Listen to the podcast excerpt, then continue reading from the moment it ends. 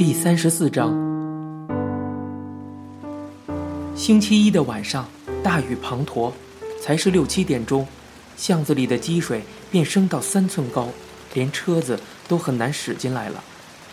安乐乡开张以来，就算这一晚的客人最少，到了十点钟，也不过来了七八个天天报道的常客。因为杨三郎没有来，无人弹琴，酒店里显得更加冷清。酒吧台只有龙船长一个人，小玉陪着他喝酒聊天。我闲着没事儿，便把于浩借给我的诸葛景我写的那套《大雄岭恩仇记》的最后一册拿出来看。正看到万里飞鹏，丁云祥被他那个陷落清兵的儿子鄂顺误伤吐血的紧张时刻，却听到有人低声的唤我道：“阿青。”啊！我猛地抬起头来，不由得惊叫了一声。一个高大的男人站在吧台面前，他穿了一袭白色雨衣，低低的戴着一顶白寸帽，雨衣上雨珠点点。雨帽边沿的水滴滴到吧台上来，在琥珀色的灯光下，他那消瘦的脸颊都是清白的。王先生，我叫道。王奎龙说：“最近我才听说你在这里工作，我一直不知道啊。”王奎龙说道，他仍旧矗立在那里，一身水淋淋的。我突然想起那天晚上，那个台风来临的风雨夜，在公园里。王奎龙身上穿着大概就是这件白雨衣，那晚在风里，给风吹得飘飘的一团白影。我立起身来问道：“王先生要喝杯酒吗？”他迟疑了一下，回应道：“好的，那给我一杯白兰地吧。”他脱去雨帽，他那黑蓬蓬的头发也湿了，一缕缕的重叠在头上，更加墨浓。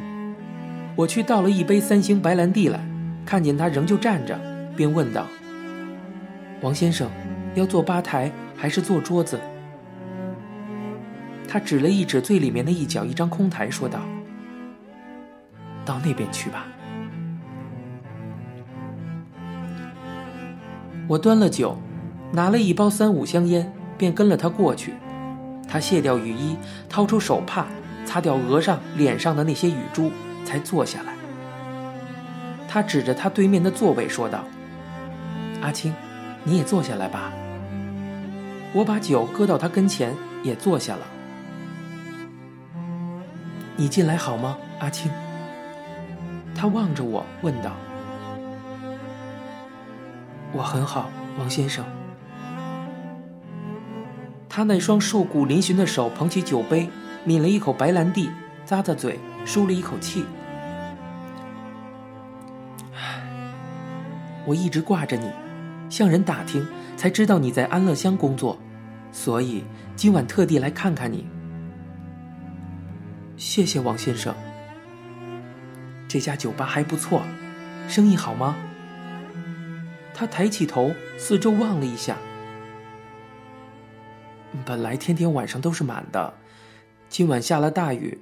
所以才没有人来。我拆开香烟，敬了他一支，替他点上火，自己也点上一支。他望着我笑道：“ 当酒保也挺有意思的吧？”我吐了一口烟，笑道：“可以遇见许多奇奇怪怪的人呢。”阿青，我在纽约也在酒吧里当过两年酒保呢。我那家酒吧叫快活谷，在曼哈顿七十二街上，就离中央公园不远。那是一家很有名但是很下流的酒吧，去的人有黑人、波多黎各人，还有各式各样的白人，也有少数的东方人。王奎龙说着，我不禁好奇道：“美国也有像我们这样的酒吧吗？”我知道东京有许多，是小玉告诉我的。王奎龙笑叹道：“ 太多了，太多了，数不清呢。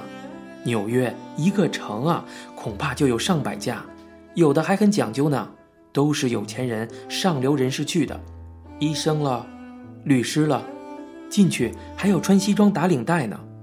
有些在学校附近，专门是大学生聚会的地方，也有些怪酒吧，去的人全穿着皮夹克，骑摩托车，他们叫 S.M 吧。S.M，那个是什么意思啊？是虐待狂、被虐待狂的意思。哦，我想告诉他，我们这里也有，老鼠就碰见过，手臂上烧起的几个烟泡。王奎龙接着说：“不过，我们那个快活谷比较特殊一点就是了，去的大多是流浪汉，不少是离家出走的孩子。快活谷就是他们暂时歇脚的地方，一个庇护所。那些孩子啊，大多染上了毒瘾或者性病。我去当酒保，一来想赚几个零用钱，二来我也喜欢躲在那个极深极深的地窖里，跟那些流浪汉。”混在一起，不过我赚来的两个钱大多贴到那些孩子的身上去了，因为他们总是没钱看病，毒又戒不掉。王奎龙摇摇头，他那清白的脸上浮漾着一抹无奈的笑容。他举起手中的酒杯，默默地吸着杯中的白兰地。我试探着问道：“王先生，小金宝呢？”常来安乐乡的三水街小妖花仔告诉我，一个多礼拜以前，他在西门町撞见王奎龙带着小金宝在街上走。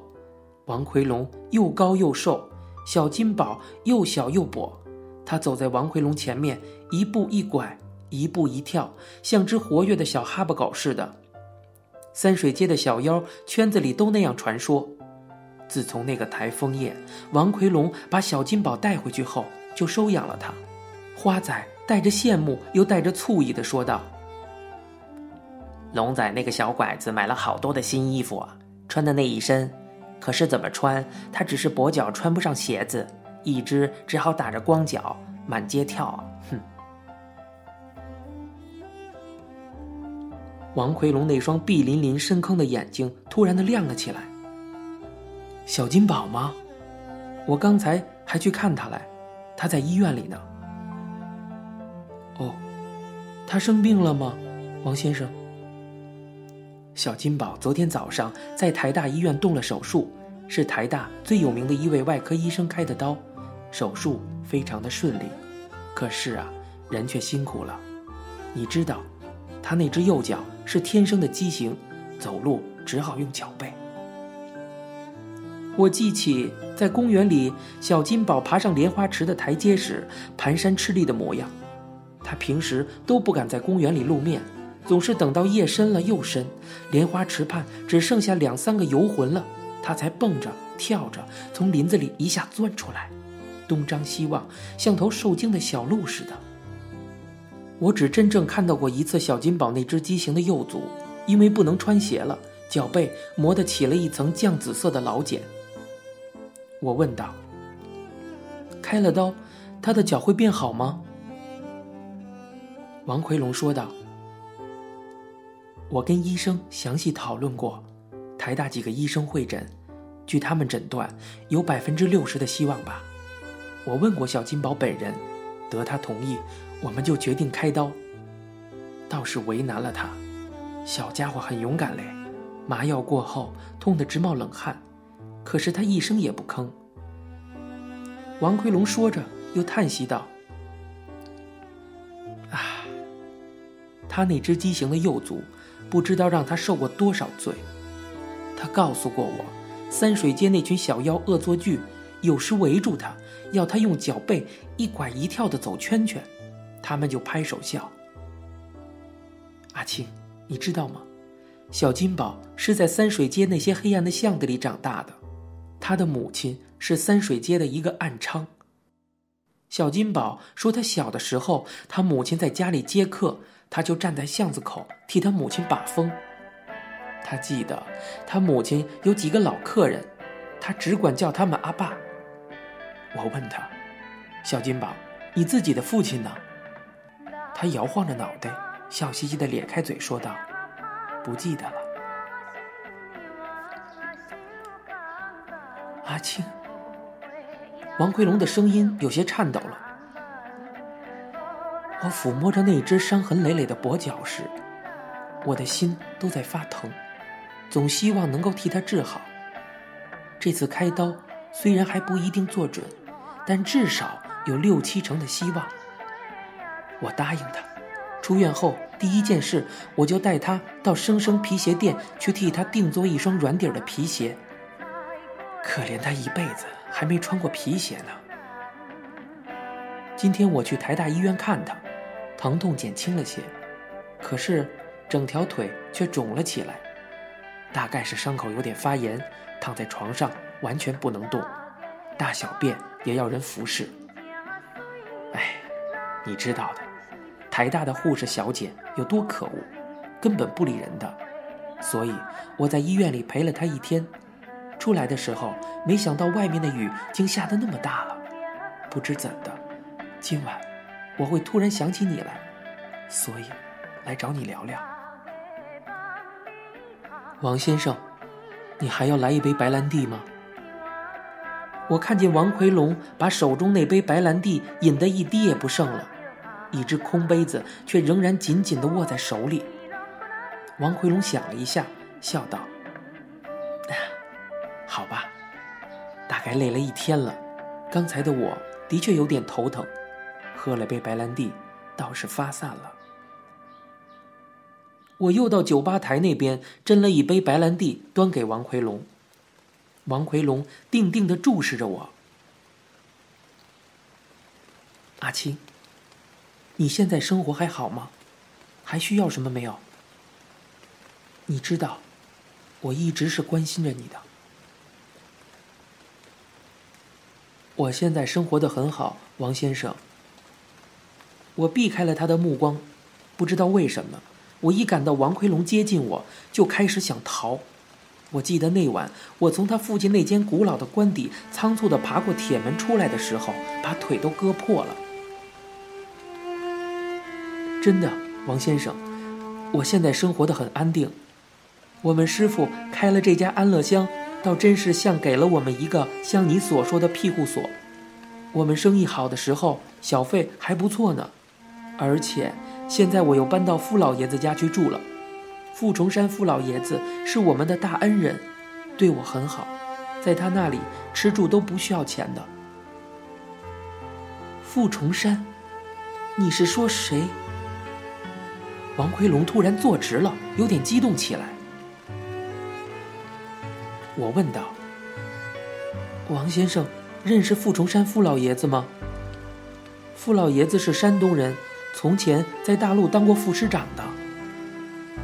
王奎龙伸出他那只瘦骨伶仃的大手，一把紧紧地扣住我的手腕，捏得我手都有点发疼了。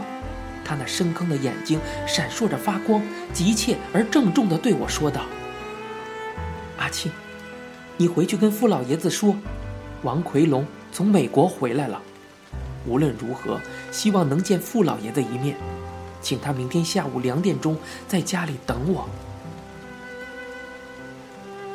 您现在收听到的是由白先勇原作、一辆松鼠播讲的《镊子》。